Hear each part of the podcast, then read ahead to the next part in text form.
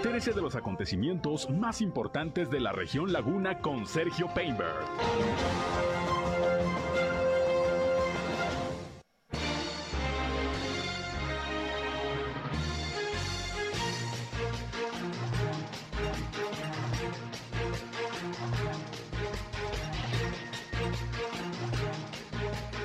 Bienvenidos, ¿qué tal? ¿Cómo están? Muy buenos días, un gusto, un placer como siempre saludarles aquí en esta primera emisión de Región Informa. Gracias por acompañarnos, ya estamos transmitiendo en el 103.5 de frecuencia modulada Región Radio, una estación más del grupo Región, la Radio Grande de Coahuila. Yo soy Sergio Peinbert, usted ya me conoce y le invito como siempre a quedarse con nosotros.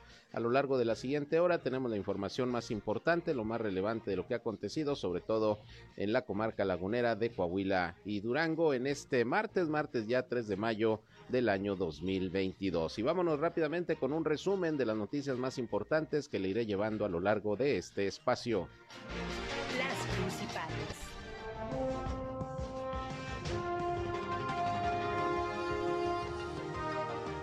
Las autoridades de salud de Coahuila y de Durango ayer reportaron cero contagios y cero decesos ante el control de la pandemia que se está teniendo ya en estos momentos en la comarca lagunera. Prácticamente son eh, donde están los hospitalizados. En el caso de Coahuila son ocho en Torreón nada más y bueno pues se sigue se sigue avanzando precisamente en el control de la emergencia sanitaria. Y precisamente hablando del tema, ayer el gobernador de Durango, José Rosa Saispuro, anunció que ya llegó la vacuna para comenzarla a aplicar a los menores de 12 a 14 años, como ya se aperturó precisamente el registro para este sector de la población. Y a partir de hoy, aquí en Torreón va a iniciar ya la vacunación para este rango de edad de 12 a 14 años. En unos momentos le tengo los detalles. Y ayer el gobernador de Coahuila, Miguel Ángel Riquelme Solís, en las actividades que tuvo aquí en la ciudad de Torreón, encabezó como todos los lunes el eh, subcomité de salud en donde se tomaron varios acuerdos que vamos a escuchar en unos momentos. Uno de ellos es que ya se puso en marcha un plan piloto para ir retirando de las industrias en espacios cerrados el uso del cubrebocas, como lo han venido solicitando ya algunas empresas ante el control que se tiene ya de la pandemia. También ya se autoriza que regresen el 100% de los alumnos de educación básica a las aulas, entre otras medidas. En unos momentos los detalles. Y ayer precisamente aquí en Torreón, el gobernador Miguel Ángel Riquelme encabezó la ceremonia alusiva al Día del Trabajo, al primero de mayo, que fue el pasado domingo. Y bueno, en ese marco, el eh, presidente del Tribunal Superior de Justicia del Estado, Miguel Media Yup, anunció que ya en el mes de octubre van a arrancar, van a aperturar los nuevos tribunales de justicia laboral en todo el estado.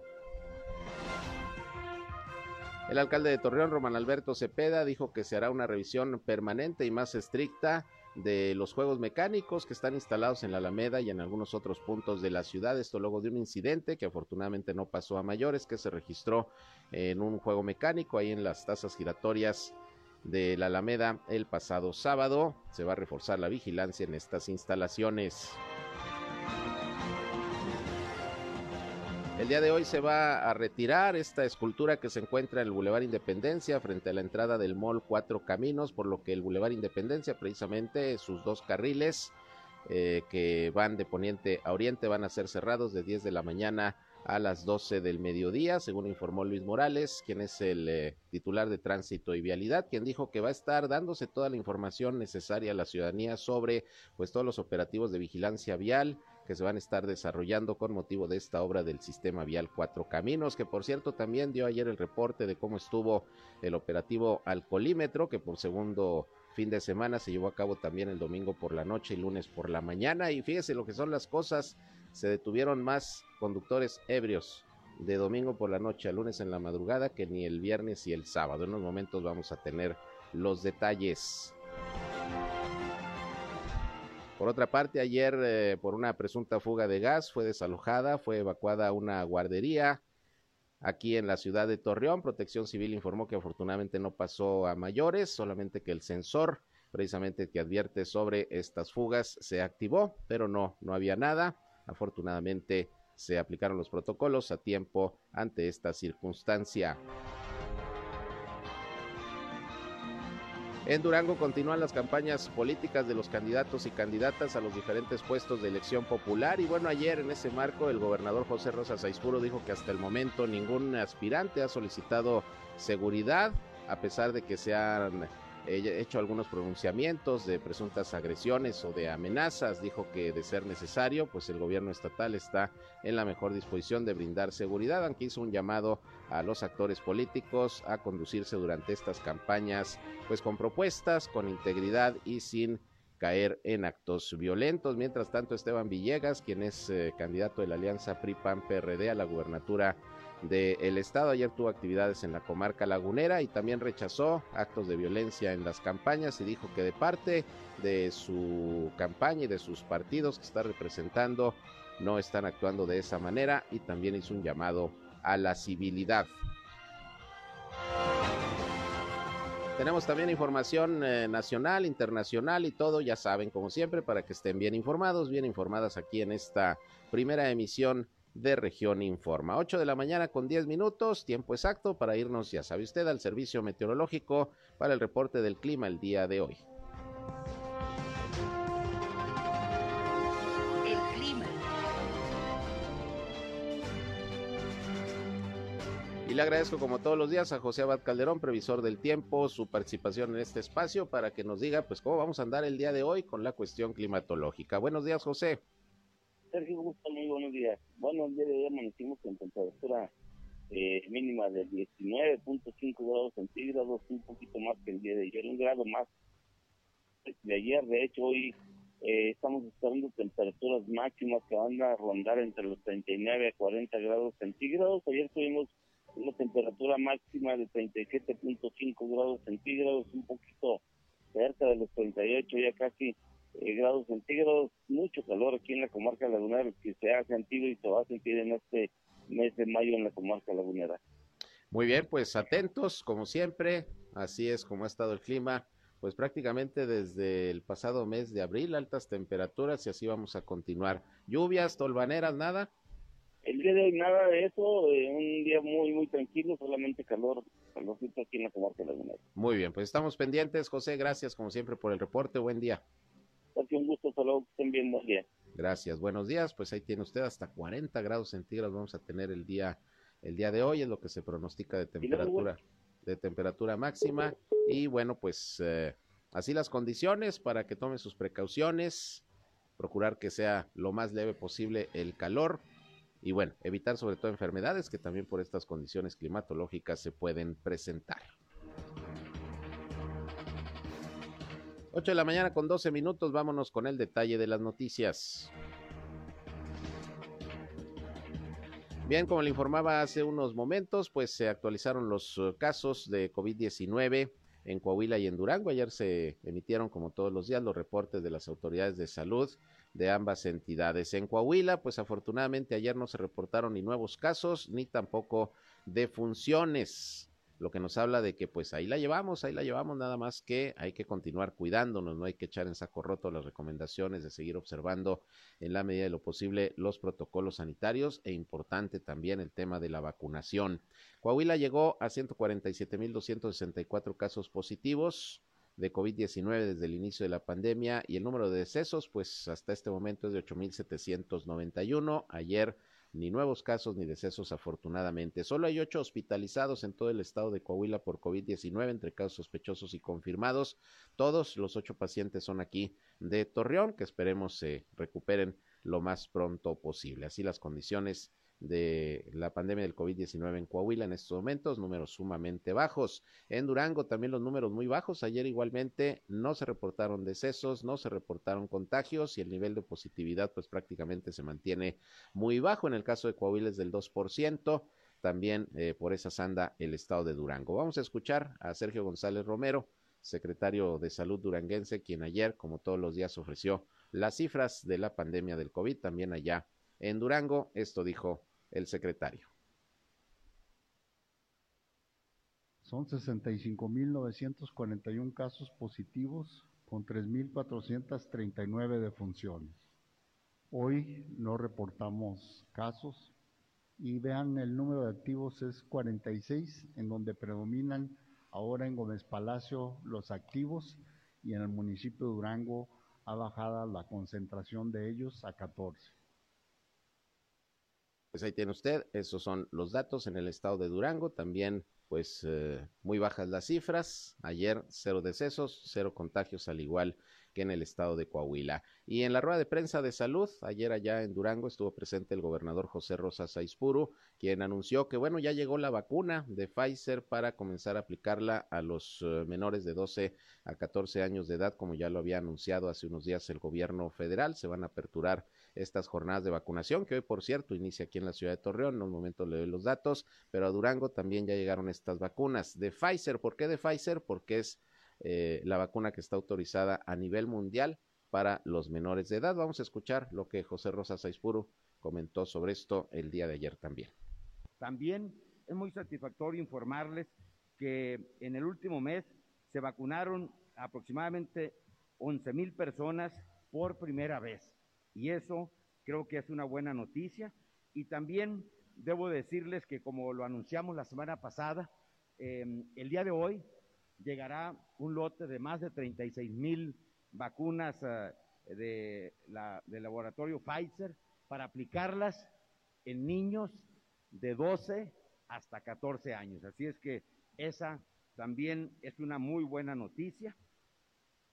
Bien, pues ahí tiene usted lo que anunció el gobernador José Rosa Saizpuru sobre el tema de la vacunación, que por cierto ayer en la reunión de su comité de salud aquí en en eh, la ciudad de Torreón, que encabezó el gobernador Miguel Ángel Riquelme, de lo cual ahorita le informaré. El secretario de Salud, Roberto Bernal, informó que, bueno, si bien ya caducaron las vacunas de AstraZeneca que se estuvieron aplicando durante el mes de abril, que todavía estaban vigentes, pero a partir de mayo ya iban a, caducar. Bueno, al parecer la Secretaría de Salud Federal informó que todavía tienen por lo menos dos meses de vigencia parte de estas vacunas, por las que ocho mil que más o menos sobraron de este anterior proceso de vacunación, pues prácticamente eh, se van a poder seguir aplicando, ya se anunciarán las jornadas para eh, sobre todo los mayores de 18 años, que es eh, lo que se estuvo aplicando principalmente durante esta jornada intensiva de vacunación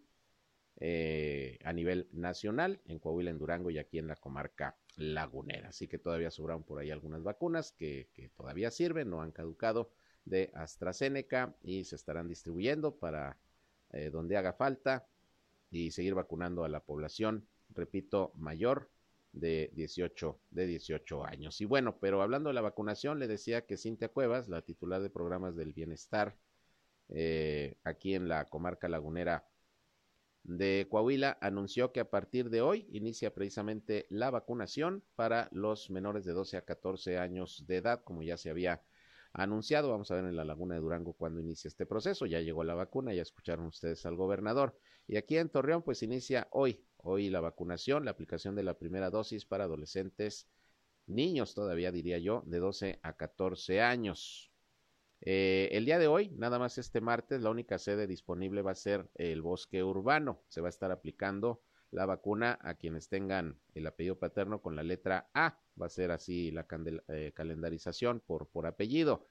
Y ya a partir de mañana se suman el Centro Comunitario de Peñoles y la Preparatoria Venustiano Carranza, por lo que van a ser tres sedes, Bosque Urbano, Centro Comunitario de Peñoles y la Preparatoria Venustiano Carranza. Hoy nada más será el bosque urbano. Mañana se integran las otras dos sedes. El horario de 8 de la mañana a 1 de la tarde. Les recuerdo que el registro desde la semana pasada, el jueves, se aperturó para entrar a la página de internet de mi vacuna que usted ya conoce y registrar a los eh, menores de 12 a 14 años de edad. Hoy se empieza con la letra A en el bosque urbano nada más y ya mañana se integran Centro Comunitario Peñoles y Preparatoria Venustiano Carranza. Mañana son las letras B y C, el jueves D, E y F y así sucesivamente hasta el viernes de la próxima semana. Así que comienza esta fase de vacunación para menores de 12 a 14 años aquí en la ciudad de Torreón, como ya se había anunciado y seguramente se irán anunciando otras fases de vacunación para continuar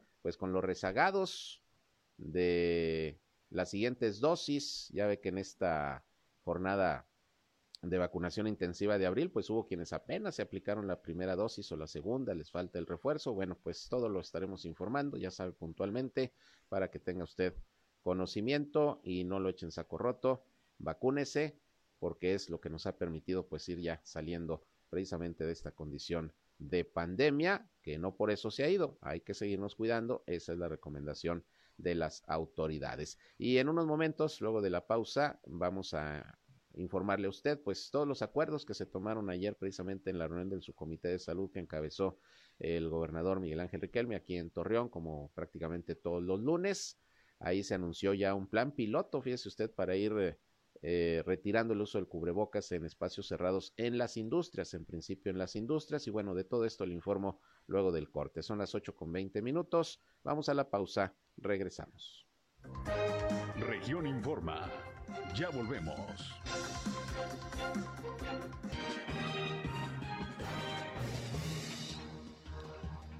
Bien, continuamos con más información, 8 de la mañana con 23 minutos. Y bueno, continuando con el tema de salud y, lo que corresponde al COVID-19, ayer se llevó a cabo la reunión del subcomité de salud aquí en la ciudad de Torreón, como cada inicio de semana, y estuvo el gobernador Miguel Ángel Riquelme Solís encabezando precisamente la reunión, en donde, bueno, se hicieron anuncios y se tomaron diversos acuerdos que parten de las condiciones que en estos momentos afortunadamente ya se tienen de baja incidencia de contagios, de hospitalización y decesos por uh, coronavirus aquí en la laguna y en todo el estado de Coahuila. En principio, el gobernador Miguel Ángel Riquelme Solís habló de un plan piloto, una prueba piloto que se está haciendo ya en una empresa de Saltillo, una empresa automotriz, para comenzar a retirar el uso del cubrebocas en eh, espacios cerrados industriales. Esta ha sido una petición que ya han estado haciendo sobre todo las delegaciones de Canacintra en el estado de Coahuila y bueno, se va a iniciar con esta prueba piloto que se espera pueda eh, tener ya vigencia en todo el estado. Esto es ahí en Saltillo, pero también ya se pondrá en marcha en otras partes de la, de la entidad. El retiro del cubrebocas, obviamente de manera controlada, en espacios cerrados en las industrias. Vamos a escuchar lo que precisamente sobre esta prueba piloto comentó ayer al término de la reunión del subcomité de salud el gobernador Miguel Ángel Riquelme Solís. Esto es lo que dijo de la prueba piloto sobre el retiro del cubrebocas. Se solicitó supervisar como plan piloto al complejo Estelantis de Chrysler para poder iniciar el retiro de cubrebocas de manera gradual en interiores de 11 plantas. Y derivado de ello, hoy autoriza el subcomité el programa piloto de retiro gradual de cubrebocas en espacios cerrados, sobre todo en la industria. Dejarlo claro, en la industria, para que no haya malos entendidos.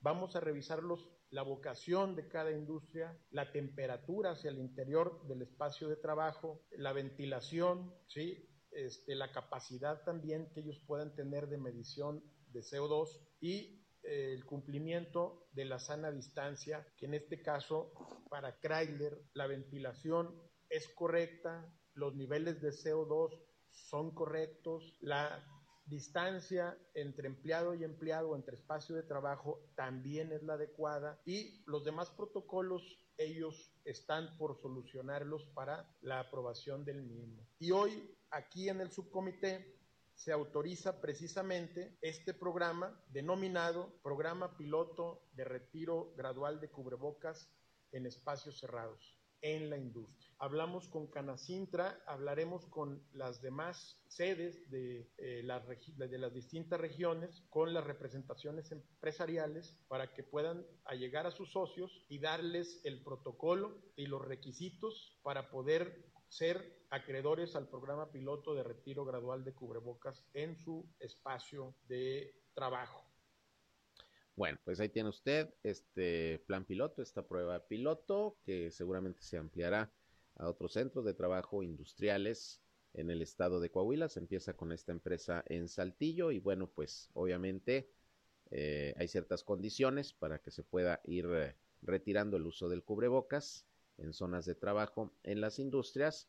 Pero bueno, pues ya es, es un avance importante para pues eh, que sea más cómodo ya en estos momentos el trabajo para quienes están en líneas de producción, porque entre el calor y y, todo lo que conlleva ya mucho tiempo estar utilizando el cubrebocas precisamente ahí mismo en los centros de trabajo, pues esto se va ya flexibilizando un poco, vamos a ver cómo resulta. Pero bueno, se tomaron algunos otros acuerdos que dio a conocer ayer el gobernador, entre ellos, pues ya que se pueda eh, tener el 100% de, de aforo, por ejemplo, en los hoteles, también eh, ya debe regresar el 100% de la comunidad estudiantil a las aulas, sobre todo de educación básica. Ya ve que muchos niños, niñas todavía estaban con clases a distancia.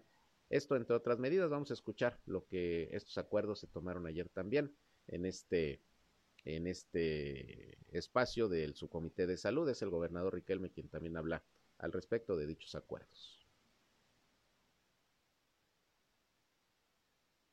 Ya lo tenemos listo por ahí sobre los acuerdos que dijo el gobernador. Hoy también se dieron decisiones muy importantes. Se autorizó a la Secretaría de Educación Pública el 100% de retorno presencial de los alumnos en todos los, en todos los niveles. Creo que esto es algo también, una, noticia que eh, dentro del el análisis que hace el subcomité, hoy desde Torreón se envía a los cuatro subcomités restantes. Se autoriza también para los velatorios, a solicitud de los velatorios del IMSS, cuatro horas para poder tener ahí la velación de los eh, cuerpos y el, el decreto se emitirá en las próximas horas, pero hoy fue autorizado aquí por el subcomité. Se autoriza también el aforo al 100% de los hoteles en Coahuila, salvo aquellas o aquellas eh, subcomités o regiones que pudieran tener algún inconveniente, que hasta ahorita no tenemos. Ya hubo hoteles en todas las regiones que tuvieron ocupación del 100% en la Semana Santa.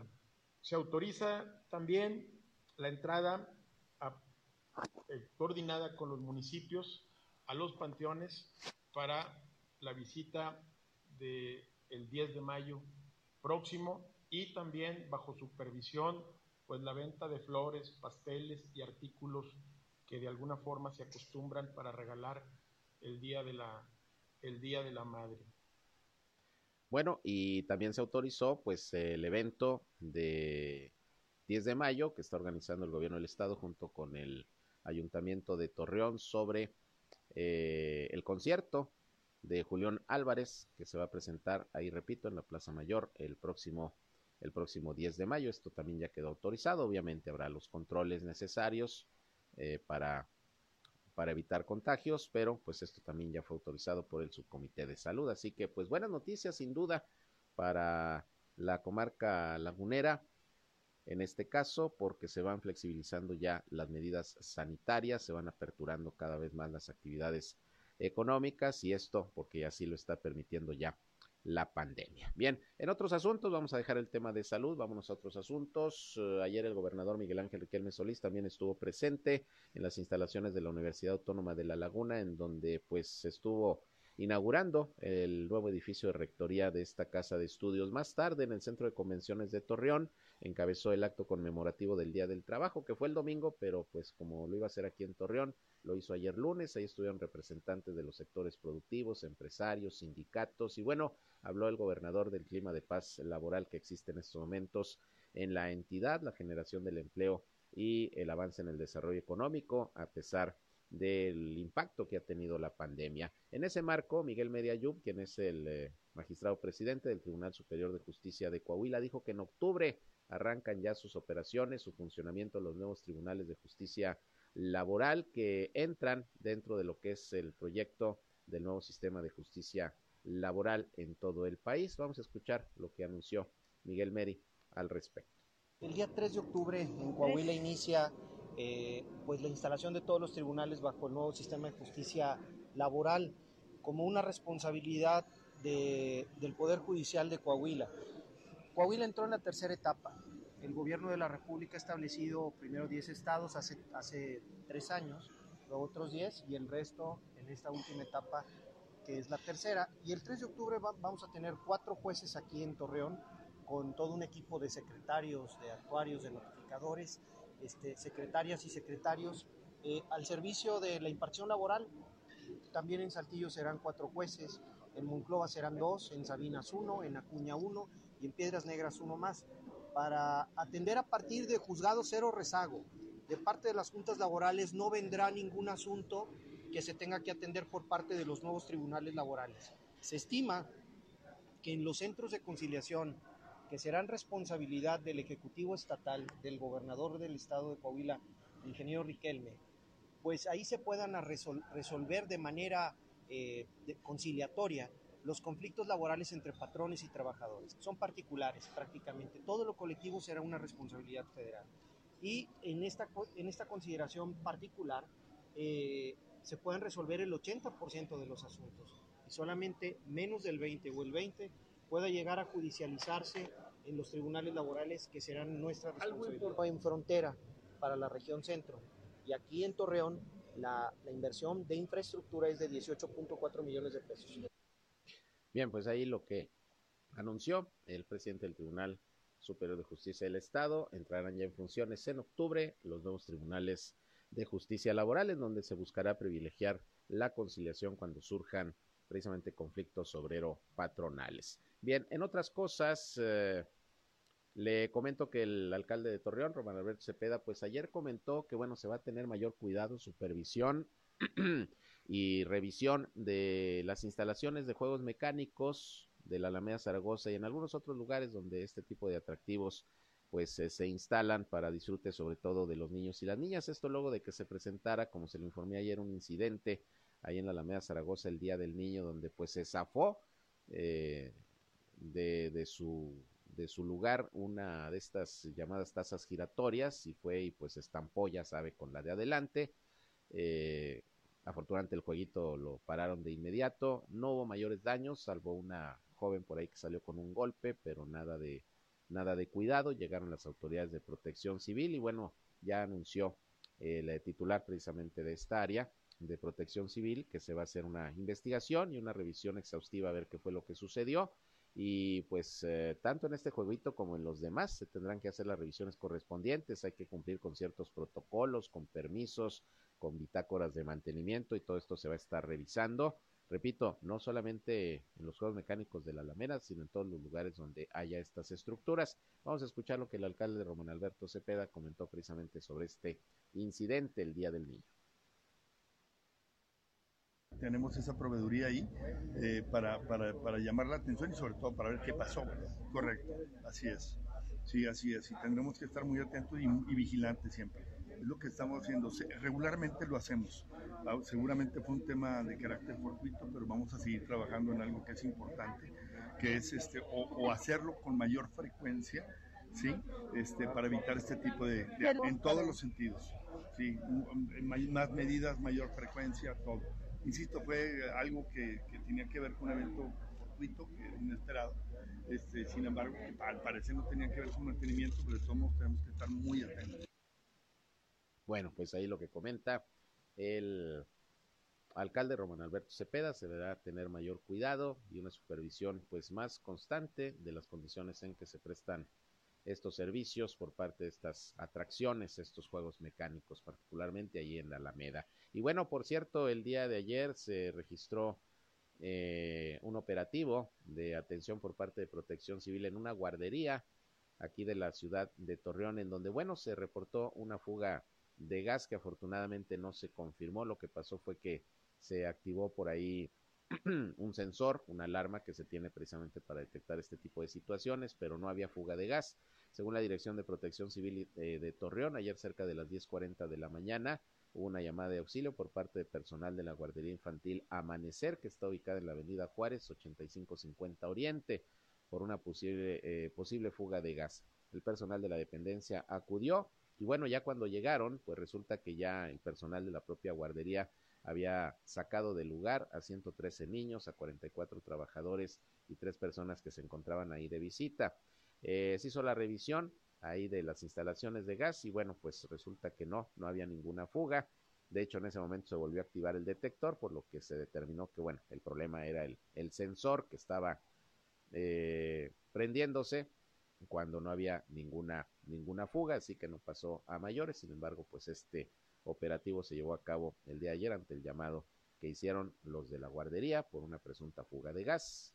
No hubo fuga, fue el sensor que por ahí se estaba activando, lo tendrán que reparar y bueno, pues no pasó, no pasó a mayores. Por otra parte, Luis Morales, que es el eh, director de tránsito y vialidad aquí en la ciudad de Torreón, ayer dio el reporte de cómo estuvo el operativo alcoholímetro durante el fin de semana, el segundo en que se aplica el operativo en domingo, noche del domingo y madrugada del lunes, y resulta que son detenidos más conductores y conductoras en estado de ebriedad domingo en la noche y lunes en la madrugada que ni el viernes ni el sábado, por lo menos así ocurrió este fin de semana, por eso se aplicó este operativo también el, domingo por la noche y el lunes en la madrugada. Vamos a escuchar los datos que sobre esto dio eh, Luis Morales sobre el operativo alcoholímetro de este fin de semana. Pues mira, lo primero es que obviamente atendiendo todas las disposiciones, hecho de haber tomado el curso del Secretariado Técnico del Consejo Nacional para la Prevención de Accidentes, nos permitió fundar y motivar el operativo alcoholímetro a día domingo. Este es el segundo domingo que lo aplicamos y los números nos marcan que tuvimos más personas detectadas en estado de ebriedad que incluso la noche de un viernes o la noche de un sábado. Ah. Aquí pues lo que estaba ocurriendo es que pareciera que era una costumbre o una constante el hecho de sí tomar bebidas alcohólicas, pero desafortunadamente retirarse conduciendo un vehículo. En esta ocasión, por instrucción del alcalde Liceo Román Alberto Cepeda, solamente se aseguraron los vehículos, pero muy probablemente ya vamos a tener que actuar. Yo entiendo lo engorroso que es ser privado de la libertad, pero por la comisión de un delito. Entonces la gente tendrá la oportunidad de elegir si se retira a sus casas conduciendo un vehículo distinto que alguien le haga el favor de manejar o que utilicen un transporte diferente. Caso contrario, pues tendremos que ingresarlos en la noche de un domingo para que amanezcan un lunes resolviendo su situación legal ante un ministerio. Fueron 13 personas, 10 hombres, 3 mujeres, contrario a, por ejemplo, la, noche del sábado que fueron 12, y el viernes que fueron 10 y el jueves 6 personas. Bueno, pues ahí tiene usted, ese es el reporte que está dando a conocer el titular de tránsito y vialidad aquí en la ciudad de Torreón, que por cierto, hablando del tema de tránsito y vialidad, eh, el gobierno municipal de Torreón informó que este martes 3 de mayo se va a proceder al retiro de la escultura denominada Flor del Desierto, que está ubicada ahí frente al centro comercial Cuatro Caminos, ahí por el Boulevard Independencia. Por lo que desde las 10 de la mañana van a iniciar las maniobras con grúa para el retiro de esta estructura. Se van a utilizar dos carriles del Boulevard Independencia se van a cerrar, por lo que se pide a la ciudadanía tomar sus precauciones y utilizar rutas alternas. La circulación será solamente por un carril durante casi dos horas en el cuerpo sur del Boulevard Independencia con dirección de poniente a oriente. Es esta escultura de color rojo que está ahí frente a, a la Plaza Cuatro Caminos. La van a retirar porque pues ya están los trabajos de este sistema vial Cuatro Caminos.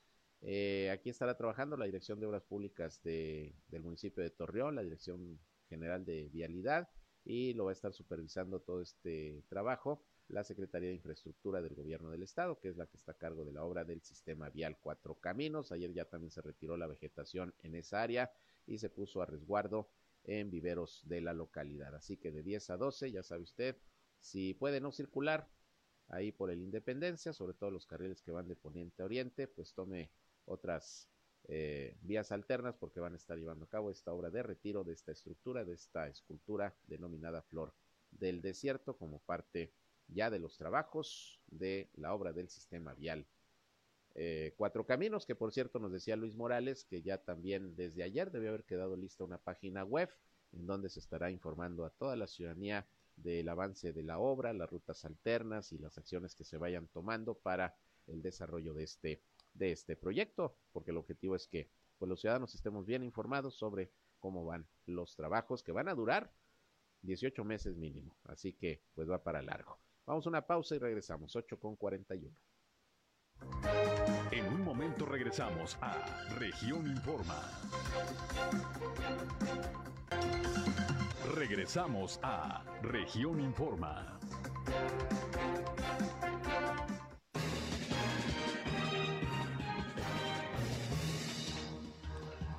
Bien, continuamos con más información, 8 de la mañana con 45 minutos. Y fíjense que el día de ayer en la Escuela Primaria Lázaro Cárdenas de Villa Juárez, allá en la Laguna de Durango, arrancó la primera Semana Nacional contra Riesgos Sanitarios 2022 en la Laguna de Durango.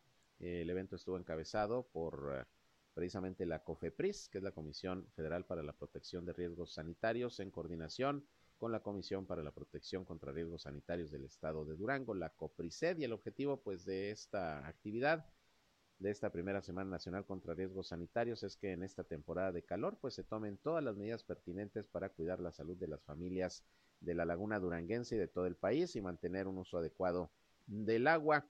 Durante la semana pues estarán dando pláticas, conferencias, talleres sobre el manejo adecuado de los alimentos, uso y consumo del agua, espacios libres de humo, saneamiento básico, uso adecuado de medicamentos y bueno, van a estar visitando en esta semana las autoridades de, de la COPRISED y de la COFEPRIS, eh, Villa Juárez, ayer arrancó ahí este programa, estarán en Nazas, en Bermejillo, en Cuencamé y en Gregorio García. El objetivo pues concientizar a la población de los cuidados en esta temporada de calor para evitar enfermedades, para aprovechar bien el agua y bueno, pues todo lo que podamos hacer para para que con estos calores tremendos que estamos teniendo no padecer enfermedades ni tener mayores inconvenientes. Esto arrancó el día de ayer. Y allá en Durango, pues continúan las campañas políticas, candidatos y candidatas continúan pues en sus actividades de proselitismo, ya estamos prácticamente en el segundo mes de actividades de campaña.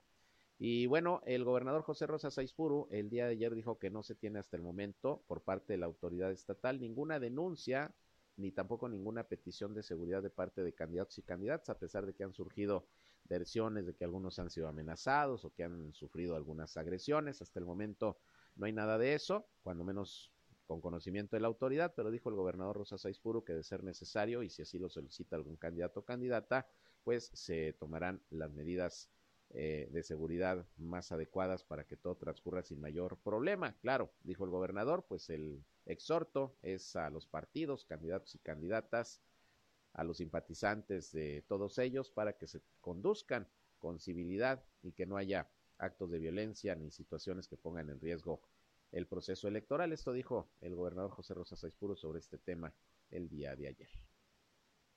Lo que ha sucedido son temas que normalmente se presentan en una campaña donde no hay ahorita ninguna denuncia presentada. Hoy por la mañana estaba revisando eso con eh, la mesa de seguridad. No hay denuncias presentadas, pero desde luego que estaremos muy atentos para mm, darle seguimiento a cualquier denuncia del partido, de la coalición, del candidato o candidata que sea. Y desde luego que el llamado que hacemos es a los partidos, a los candidatos, a los uh, seguidores de cada uno de ellos, a que nos conduzcamos con respeto, porque solo de esa manera vamos a generar más confianza para que los electores puedan salir a votar. Y lo que queremos es que haya una gran participación, que el día 5 de junio sea una verdadera fiesta democrática y eso solo lo vamos a lograr si cada quien hace la parte que le corresponde. Así es que yo estoy seguro que cualquier situación que se presente, pues se le va a dar el seguimiento respectivo y si eh, hasta ahorita ningún candidato o candidata ha solicitado seguridad, desde luego que quien la solicite, el gobierno del estado está en la, no solo con la, con la obligación, sino con la disposición para apoyar a quien así lo solicite.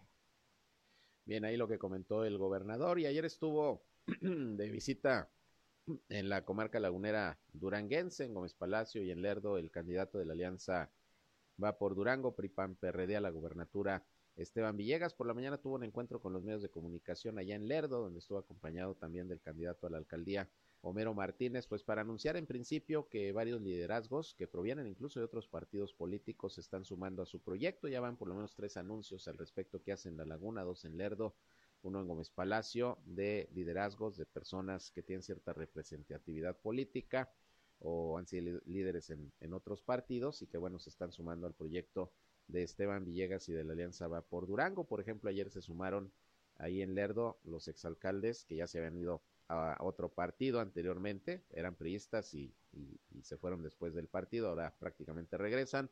Carlos Aguilera, Roberto Carmona, el también ex candidato a la alcaldía de, Lerdo y exdiputado eh, local, Ulises Adame de León, y bueno, pues representantes ahí de otras organizaciones que se sumaron Esteban Villegas y en el caso de Lerdo también Homero Martínez. Y ahí Esteban Villegas habló precisamente también de todo esto que ha surgido, sobre todo en Gómez Palacio, de, de algunas pugnas, de algunas acusaciones, señalamientos por robo de propaganda, por quema de propaganda, agresiones que supuestamente se han tenido entre militantes de, de partidos contrarios. Y bueno, pues dice Esteban Villegas que ellos no tienen la necesidad de incurrir en este tipo de situaciones porque van ganando y que rechaza cualquier situación de violencia que se pueda presentar en ese sentido. Vamos a escuchar lo que sobre esto dijo Esteban Villegas el día de ayer.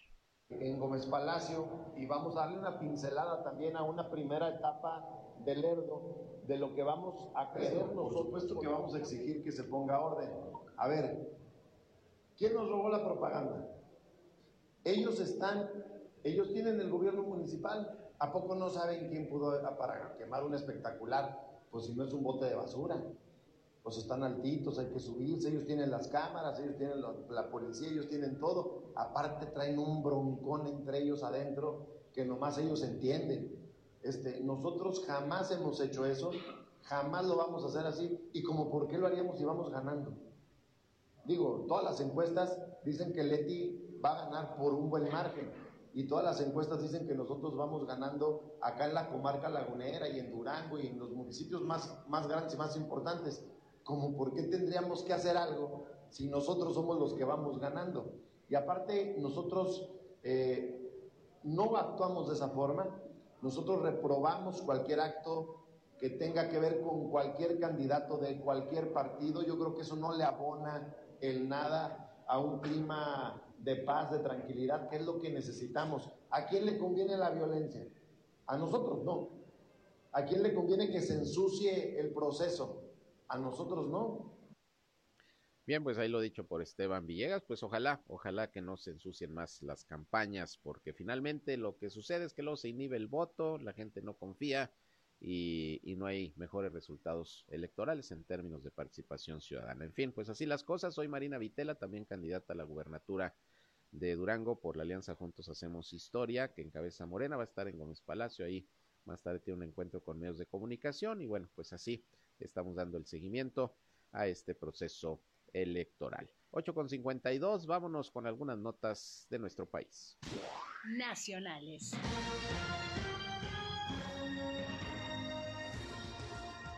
Bueno, y esta mañana destacando que hay un descenso considerable de fallecimientos por la, eh, la pandemia del COVID-19, el presidente Andrés Manuel López Obrador informó que al día de hoy solo se registra un muerto de manera diaria, mientras que en el pico más alto de la pandemia había más de mil fallecidos.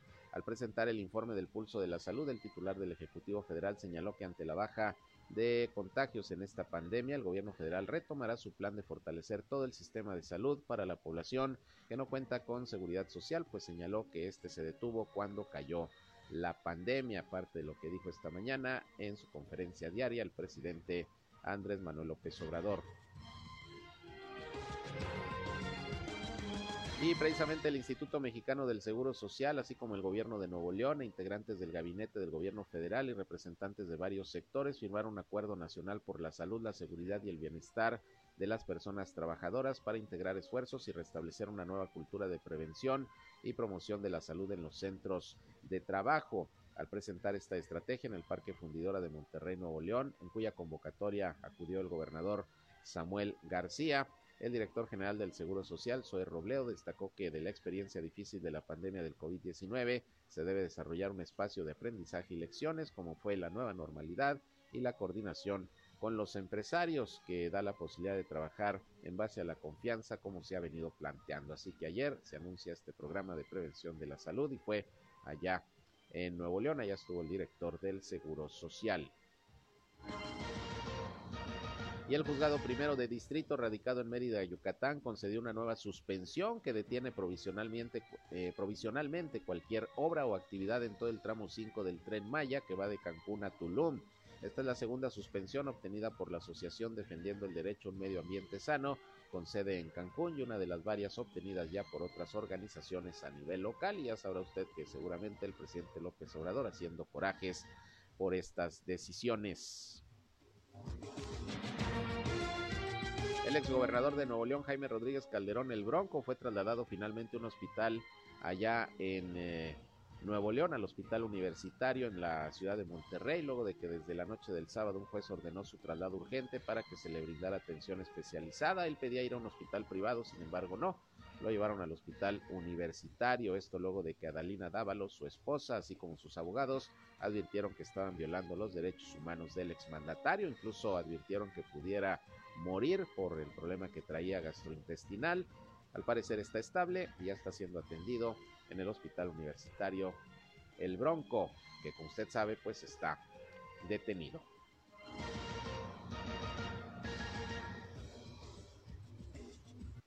Internacionales.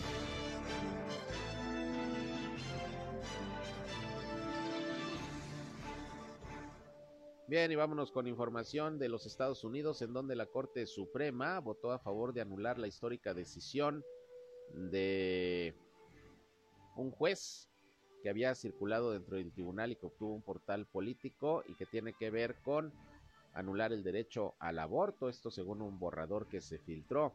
Este borrador repudia la decisión de 1973 que garantizaba la protección constitucional federal del derecho al aborto y de una decisión posterior de 1992 que mantuvo en gran medida ese derecho. De confirmarse, la decisión constituiría el retroceso más grande en los derechos reproductivos de la historia de Estados Unidos, según algunos especialistas.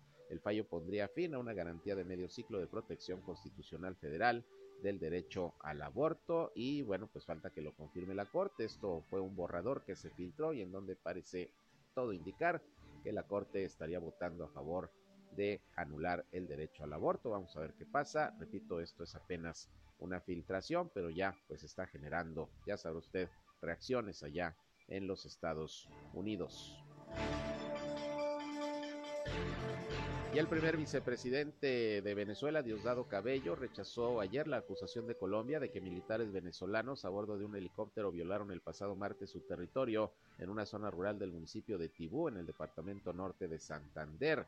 De acuerdo con la Cancillería colombiana, el incidente ocurrió el pasado 26 de abril, cuando alrededor de las 11 de la mañana, miembros de la Guardia Nacional Bolivariana de Venezuela violaron el espacio aéreo e ingresaron a territorio nacional con el sobrevuelo y aterrizaje de un helicóptero militar, lo cual está siendo rechazado por el gobierno venezolano. Y hasta aquí llegamos con la información. Gracias por su atención a este espacio de noticias, el primero del día. El segundo lo tenemos, ya saben, en punto de las 13 horas a la una de la tarde, donde ya les tendré lo más relevante de lo que haya acontecido a lo largo de esta mañana, ya de martes 3 de mayo, aquí en la comarca Lagunera, en Coahuila y en Durango principalmente. Por la 103.5 de frecuencia modulada Región Radio, una estación más del Grupo Región, la Radio Grande de Coahuila. Felicidades a todos los albañiles, a los trabajadores de la construcción, 3 de mayo, Día de la Santa Cruz. Un abrazo para todos los que día con día están construyendo el país, ahora sí que literal. Se quedan con mi compañera Jackie La Bambi Villarreal, que nos tiene música, promociones, información y todo para que sigan teniendo una buena mañana. Yo soy Sergio Peinbert, usted ya me conoce. Buenos días. Esto fue Región Informa. Ahora está al tanto de los acontecimientos más relevantes. Lo esperamos en la próxima emisión.